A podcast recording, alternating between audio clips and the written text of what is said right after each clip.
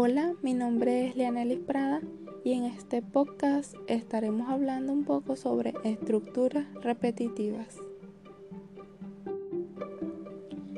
Las estructuras repetitivas son aquellas en las que las acciones se ejecutan un número determinado de veces y depende de un valor predefinido o el cumplimiento de una determinada expresión lógica.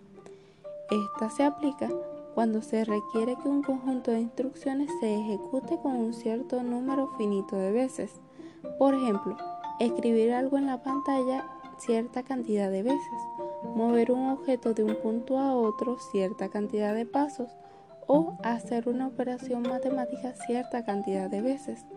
Se les llama bucle o ciclo a todo programa que se repite cierto número de veces dentro de un pseudocódigo o un programa y las estructuras repetitivas nos permiten hacerlo de forma sencilla. Un bucle o lazo es un segmento de un algoritmo o programa cuya instrucción se repite un número determinado de veces mientras se cumple una condición dada determinada. Esto nos permite escribir una iteración de forma cómoda y sencilla. Las tres estructuras más usuales, dependiendo de en qué condición se encuentra al principio o al final la iteración, son for, que significa desde o para.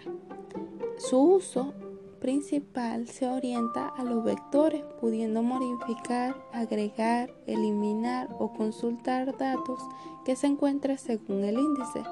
Por esto último, una condición mínima del vector es que debe ser ordenado, porque si se intenta leer un dato inexistente, esto genera un error de programación. También tenemos will, que significa mientras. Es un ciclo repetitivo basado en los resultados de una expresión lógica, se encuentra en la mayoría de los lenguajes de programación estructurados. El propósito es repetir un bloque de código mientras una condición se mantenga verdadera. Al final tenemos do will, que significa hacer mientras. A diferencia que el bloque will, que el bloque will radica en que este evalúa la condición al principio y si no se cumple, el código que está encerrado dentro del cuerpo no se ejecutará.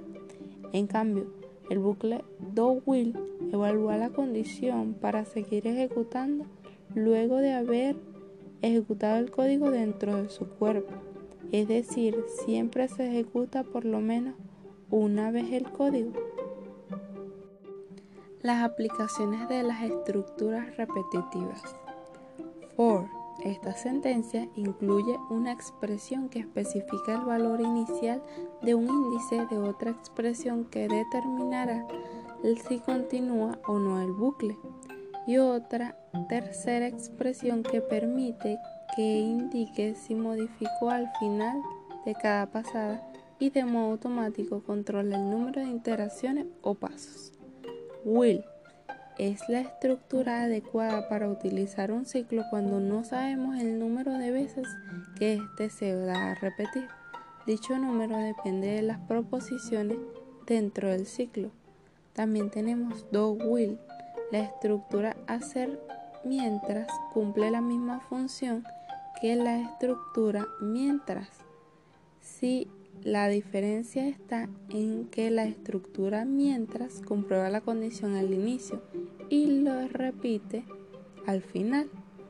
Es por ello que la estructura hacer mientras se ejecuta por lo menos una vez.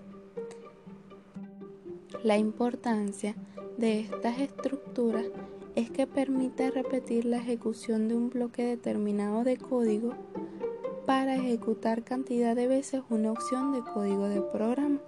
Se puede ejecutar hasta que se cumpla la condición específica. Esto nos ayuda mucho más a procesar información en las operaciones que siguen determinadas instrucciones. También podemos concluir que la estructura repetitiva tiene como objetivo que el proceso que se va realizando tenga un conteo de los procesos de un orden requerido. En esta estructura se conoce el número de veces que se realizará el proceso. Espero que esta información le haya sido de su agrado. Nos vemos después.